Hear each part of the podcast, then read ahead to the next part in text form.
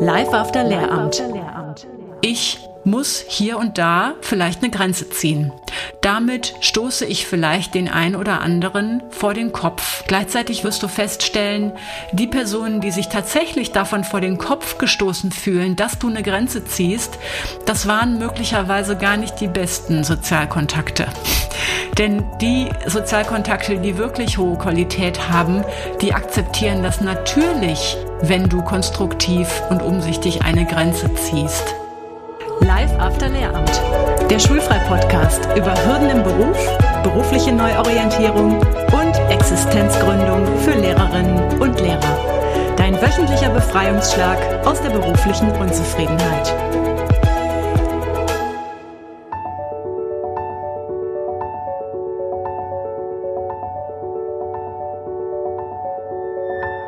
Hallo ihr Lieben. Ich hoffe, du bist gut im neuen Jahr angekommen und du konntest die Zeit zwischen den Tagen und bis jetzt gut dafür nutzen, Abstand zu gewinnen, einen Gang zurückzuschalten, dich zu entspannen und ich hoffe, dass dein Tisch sich nicht vor lauter Korrekturen biegen musste. Wenn du diese Folge hörst, wenn du sie direkt am Tag der Veröffentlichung hörst, dann ist das wahrscheinlich dein erster Schultag im Jahr 2023. Ja, und dafür wünsche ich dir natürlich einen guten Start.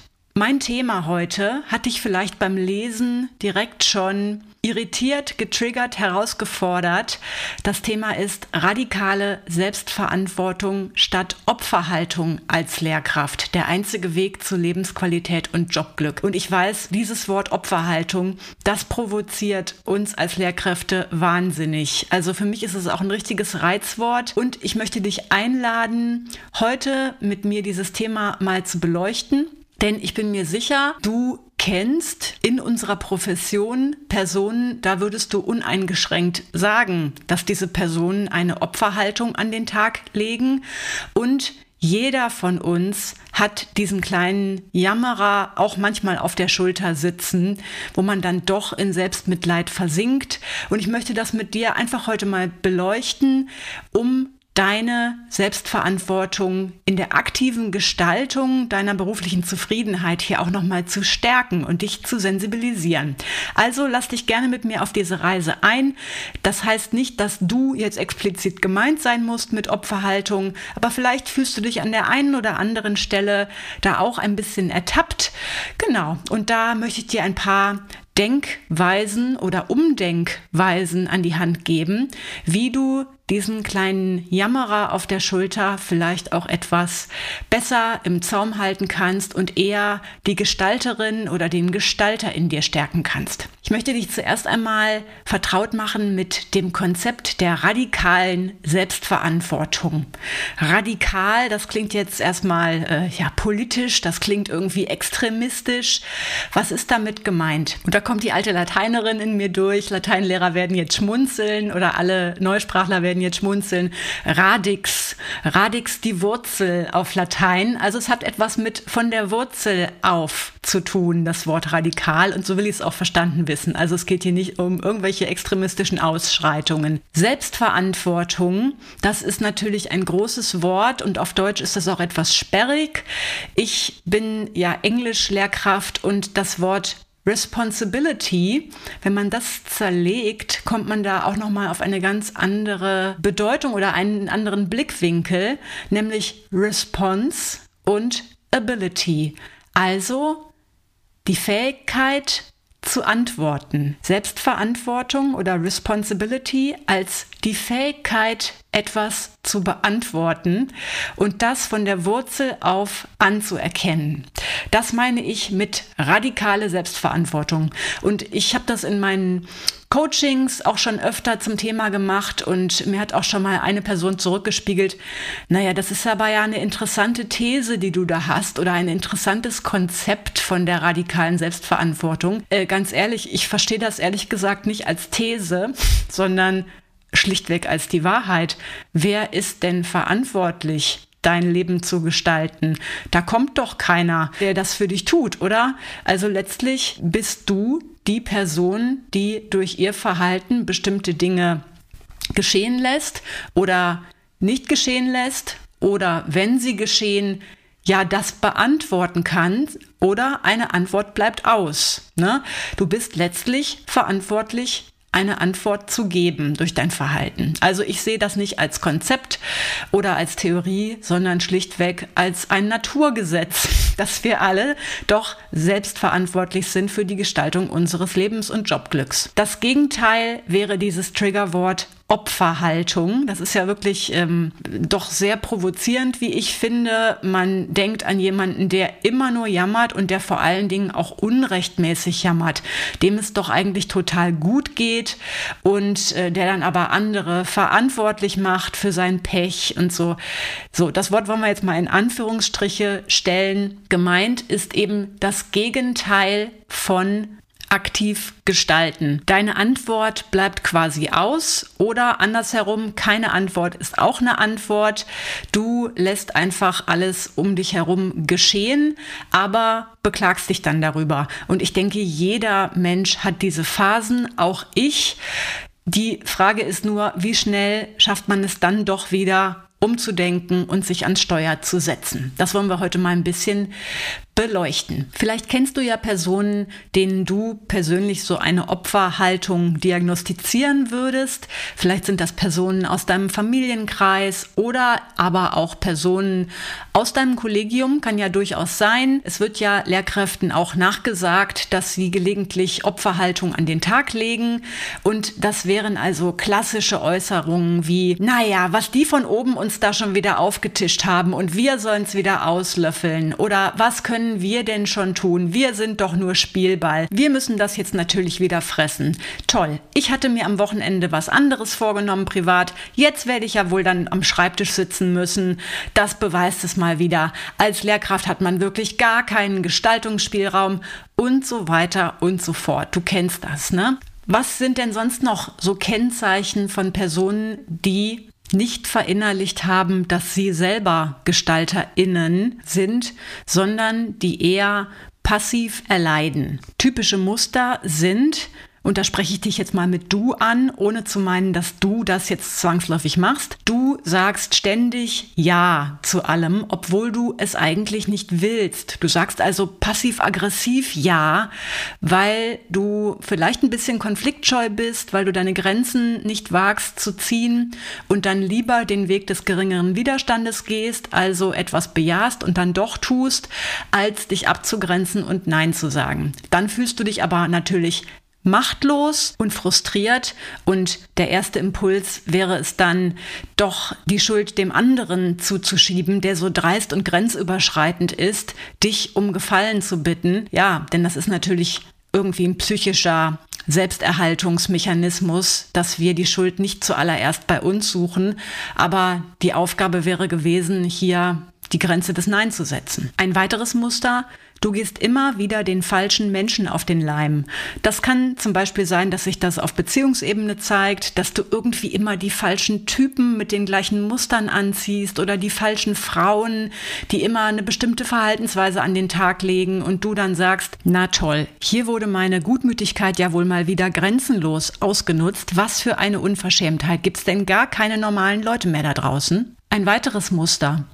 Du lässt gerne andere entscheiden über Fragen, die dich unmittelbar betreffen, die deine Lebensgestaltung betreffen sei es im Bereich äh, des Jobs, also die, die Gestaltung und dein alltägliches Leben innerhalb der Schule in dem Fall betreffen, oder aber im Privaten, wenn es um Umzüge geht oder um Fragen in der Familie, drückst du dich darum, dich zu positionieren, lässt andere entscheiden, entweder indem du aktiv die Entscheidung abgibst oder indem du dich einfach gar nicht einbringst in bestimmte Diskussionen und bist dann aber mit der Situation, die dabei rauskommt, total unzufrieden. Ein weiteres Muster, du verhältst dich so, wie du meinst, dass die anderen es von dir erwarten. Du willst also keine soziale Reibung erzeugen, kein Konfliktpotenzial erzeugen und äh, bist dann aber natürlich total unzufrieden, wenn du vielleicht doch mal Gegenwind bekommst oder Kritik, denn du hast doch deine Interessen schon komplett zurückgestellt.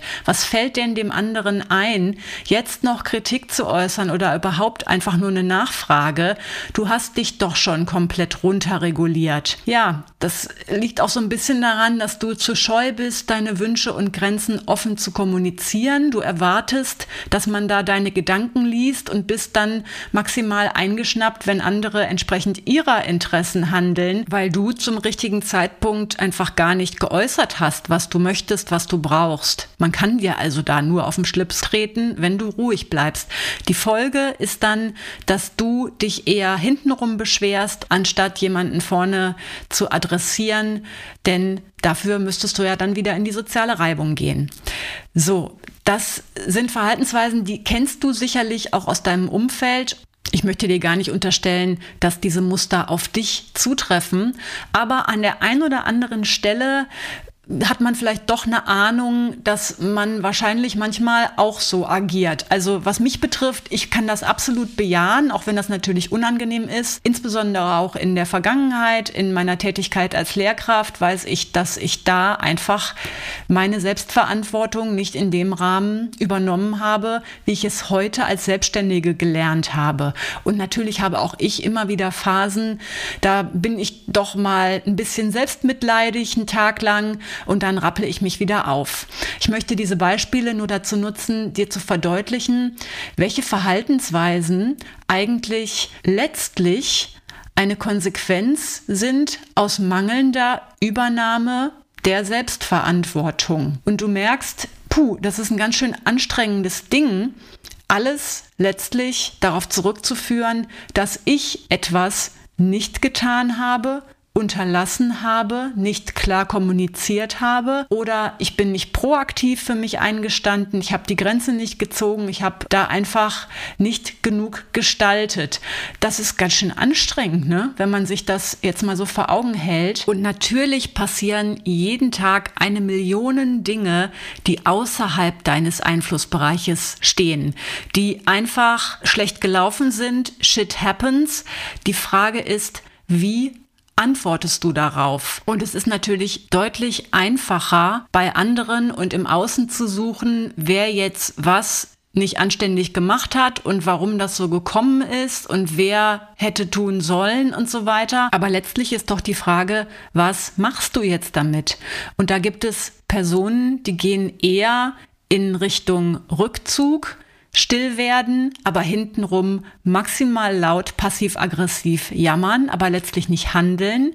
Und dann gibt es die Personen, die sich darauf besinnen, was kann ich denn jetzt tun? Was liegt in meinem Einflussbereich und wie möchte ich mit der Situation umgehen, um sie zu gestalten? Denn ich denke, da sind wir uns alle einig. Das Verhalten anderer Menschen kannst du nicht aktiv ändern, du kannst nur dein Verhalten ändern. Ist natürlich irgendwie ein Kalenderspruch, aber es ist leider wahr. Und ja, natürlich ist das anstrengend, jederzeit auf dem Gestaltersitz am Steuer zu sitzen. Und es tut auch weh, wenn man sich so manche Trümmerhaufen in seinem eigenen Leben anguckt, anzuerkennen, dass man das hat passieren lassen. Wenn nicht aktiv, dann hat man es doch irgendwie passieren lassen, weil man nicht interveniert hat, weil man andere hat gewähren lassen, weil man seine Grenzen nicht früh genug verteidigt hat.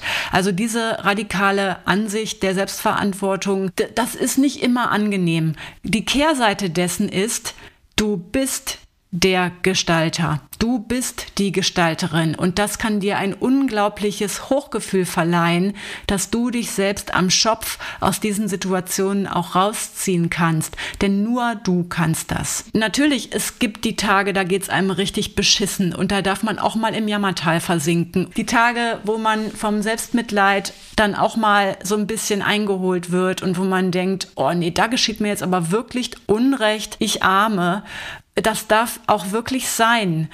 Der wichtige Unterschied ist, dass man dann vielleicht am nächsten Tag oder einen Tag später überlegt, okay, ich kann die anderen nicht ändern, ich kann nur meine Antwort darauf ändern.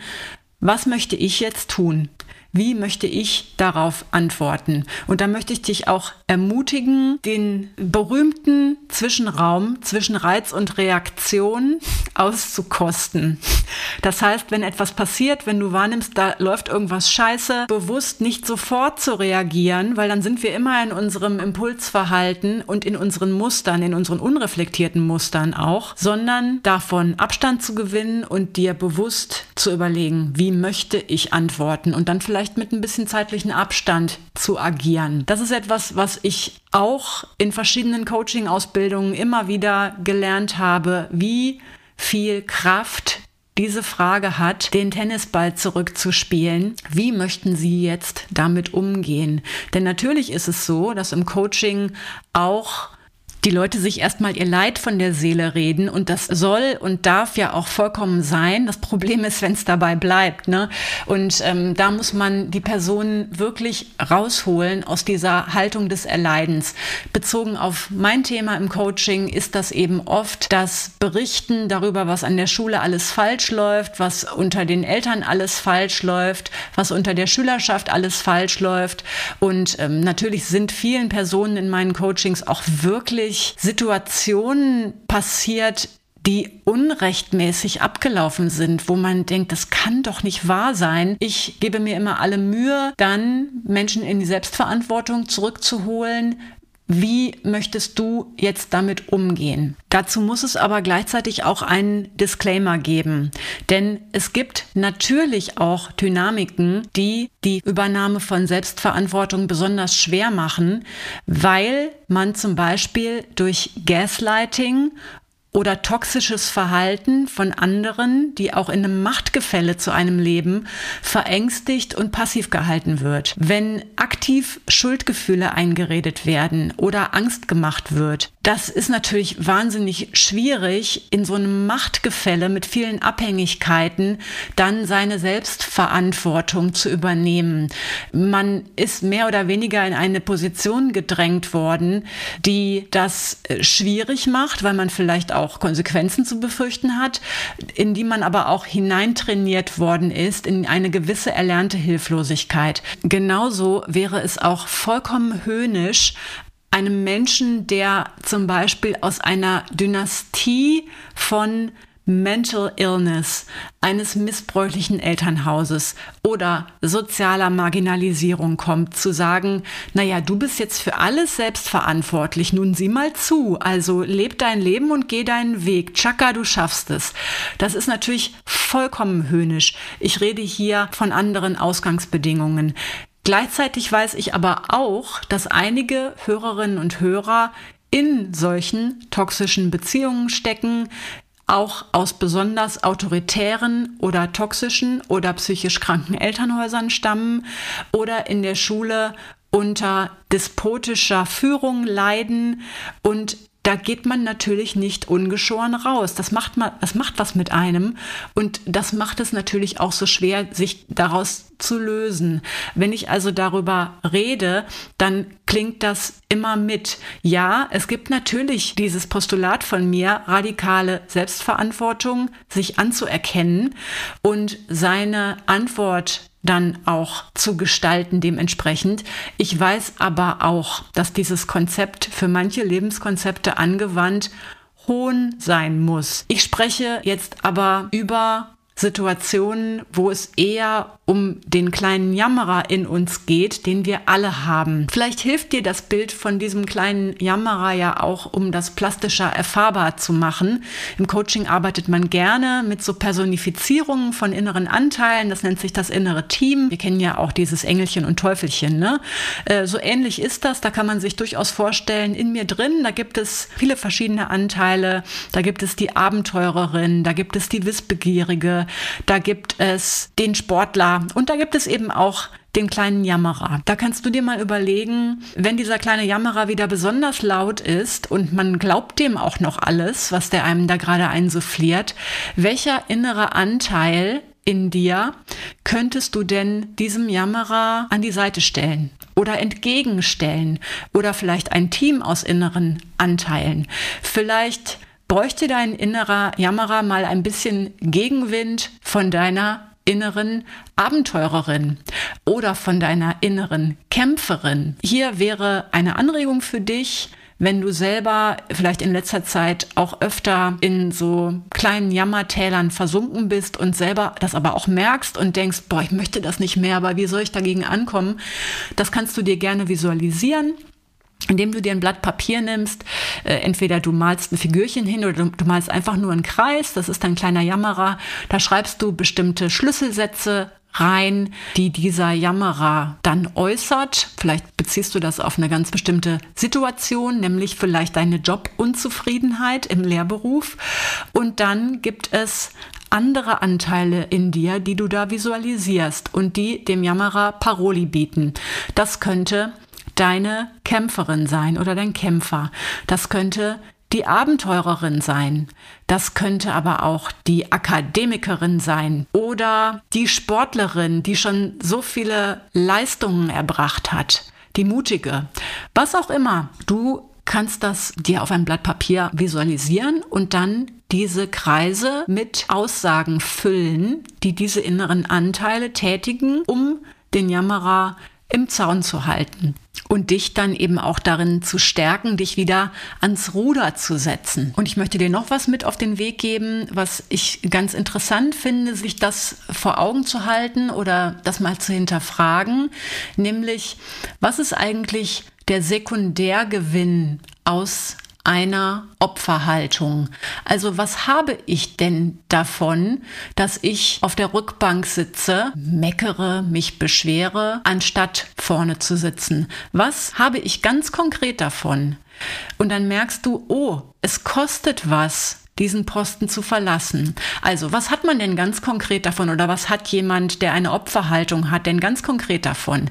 Naja, unter Umständen bekommst du Aufmerksamkeit dafür, dass es dir ja gerade nicht gut geht oder besonders schlecht geht, dass du in so einem schwierigen Job steckst, dass du aber auch besonders arm dran bist, weil du in einer schwierigen Beziehung steckst. Also du bekommst dafür ja auch was, nämlich vielleicht Aufmerksamkeit und Zuwendung. Du bekommst dafür vermeintlich ja auch Sympathien, weil du anderen leid tust, weil sie dir helfen wollen. Vielleicht wird dir sogar aktiv der Alltag erleichtert, weil die Dinge abgenommen werden, um dich nicht zu überlasten. Und auch man selbst, das eigene Selbstbild wird ja durchaus dadurch aufgewertet, wenn man sich als Märtyrerin sieht.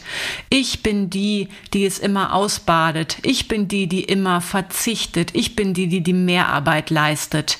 Ich tue da besonders Gutes, weil ich meinem Kollegium da was Gutes tue. Also das ist ein Teil des Selbstbildes auch durchaus und das nennt sich Sekundärgewinn. Wenn man sich das vor Augen hält, was gewinnt man eigentlich dadurch oder was gewinne ich dadurch, dass ich jetzt hier nicht aktiv werde? Dass ich diese Opferhaltung beziehe und nicht Gestalterin bin, dann merkt man, okay, es kostet was, diesen Posten zu verlassen. Es kostet was, mich ans Ruder zu nehmen. Ich muss hier und da vielleicht eine Grenze ziehen. Damit stoße ich vielleicht den ein oder anderen vor den Kopf. Gleichzeitig wirst du feststellen, die Personen, die sich tatsächlich davon vor den Kopf gestoßen fühlen, dass du eine Grenze ziehst, das waren möglicherweise gar nicht die besten Sozialkontakte. Denn die Sozialkontakte, die wirklich hohe Qualität haben, die akzeptieren das natürlich wenn du konstruktiv und umsichtig eine Grenze ziehst. Was kostet es noch, Selbstverantwortung zu übernehmen? Hm, naja, es ist natürlich bequemer, auf dem Rücksitz zu sitzen, als ständig vorne aktiv handeln, gegensteuern und antworten zu müssen. Also es ist gewissermaßen anstrengend, Selbstverantwortung zu übernehmen. Aber ganz ehrlich, wie anstrengend ist es, in einer Opferhaltung zu verharren? Das bedeutet ja nicht weniger Anstrengung, sondern das bedeutet zusätzlich auch noch Ohnmacht und Frust. Und letztlich, was kann es noch kosten, wenn man Selbstverantwortung übernimmt? Es kann durchaus auch Geld kosten. Wenn du dich entscheidest, nicht länger passiv zu bleiben, dann erkennst du manchmal, oh, ich bin mit gewissen Dingen auch einfach überfordert oder ich habe nicht das Know-how. Das kann auch dazu führen, dass man sich schlichtweg Hilfe einkauft. Und das ist etwas, das musste ich insbesondere als Selbstständige lernen, dass ich nicht alles können kann. Radikale Selbstverantwortung ist etwas, das habe ich wirklich erst als Selbstständige über die Jahre gelernt. Denn da ist es ja vollkommen klar, Du bist einfach zu 1000 Prozent selbstverantwortlich, alles zu gestalten. Wenn du nicht in einem abhängigen Arbeitsverhältnis bist, sondern du bist dein eigener Arbeitgeber, ist es vollkommen einleuchtend, dass du auch alles zu verschulden hast. Wenn es nicht läuft, aber auch wenn es läuft. Wenn irgendwas falsch läuft, dann ist das was, weil du das so gemacht hast. Und wenn ein Kunde schwierig ist, eine Kundin schwierig ist, dann kann man jetzt natürlich sagen, dover Kunde, doofe Kundin. Man kann sich aber auch fragen, was muss ich vorne raus vielleicht noch klarer kommunizieren? Konnte diese Person vielleicht falsche Erwartungen aufbauen, die jetzt enttäuscht sind und dann reagiert er oder sie so? Äh, kann ich vielleicht noch besser darin werden, Kunden von Nichtkunden zu unterscheiden? Und als Selbst Selbstständiger ist auch vollkommen klar, äh, ich muss investieren, um besser zu werden. Ich muss gucken, welche Dienstleistungen muss ich mir einkaufen, weil ich nicht gut darin bin. Stichwort äh, Webseite codieren. Also bis zu einem bestimmten Level konnte ich es noch selbst. Aber jetzt haben wir eine Website-Agentur, die das machen. Bald kommt eine richtig tolle neue Webseite. Aber es ist auch immer die Frage, wo muss ich mich weiterbilden? Wo merke ich, dass meine Kunden noch mehr Unterstützung brauchen könnten? Und dann bin ich in der Verantwortung, mich dahingehend weiterzubilden. Ich habe mir das selbst so gebaut, ne? Und wenn man hinterher merkt, oh, das Ganze wächst mir über den Kopf und das ist stundenmäßig zu umfangreich, das macht mich persönlich nicht mehr glücklich, dann muss ich es umbauen. Und das ist anstrengend und das tut weh und äh, dann möchte man manchmal in den Sack hauen. Aber was ist denn die Alternative? Es kommt keiner. Es kommt kein Ritter in goldener Rüstung. Es kommen auch nicht Papa und Mama, so wie früher, und hauen ihr Kindchen da raus, indem sie vielleicht das Portemonnaie zücken oder sonst was. Man ist jetzt ein eigenverantwortlicher Erwachsener. Und das habe ich als Selbstständige beinhart gelernt. Das lernt man insbesondere auch in der Vollselbstständigkeit. Das Side-Business ist immer noch mal so eine Sache, die, das dämpft das ab. Man hat ein festes Standbein und letztlich, wenn es mal nicht gut läuft, dann kann man sich eben auch diesem festen Standbein seiner Anstellung oder Verbeamtung oder so wieder zuwenden. Aber Selbstständigkeit vollumfänglich ist natürlich gnadenlos. Da fällt einem alles auf die Füße, was man entweder getan oder nicht getan hat, also unterlassen hat. Darum äh, bin ich tatsächlich mittlerweile ein Fan dieser, äh, dieser radikalen Selbstverantwortung. Oder was heißt ein Fan? Es ist notgedrungen so, dass ich das erkennen musste.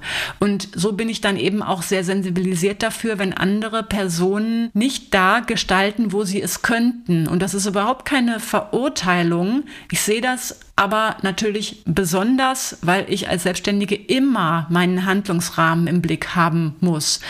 Und darum ist es mir auch so ein wichtiges Anliegen, dir das heute nochmal mit auf den Weg zu geben oder es dir ins Bewusstsein zu rufen, denn es muss ja gar nicht sein, dass dieses voll ausgeprägte Opfermentalitätsverhalten auf dich zutrifft. Wahrscheinlich nicht, aber es sich ins Bewusstsein zu rufen. Ja, wir alle haben diese Tendenzen, wir stecken mal mehr drin, mal weniger. Der kleine Jammerer ist mal lauter und mal weniger laut und wenn er besonders laut ist, dann neige ich dazu, dem auch noch zu glauben. Da möchte ich dein Bewusstsein für schärfen. Du kannst handeln und es liegt in deiner Antwort, die du darauf findest, was das Leben dir so vor die Füße spült. Und wenn du in einer bescheidenen Arbeitssituation steckst, dann kannst du dich fragen, wie möchte ich damit umgehen?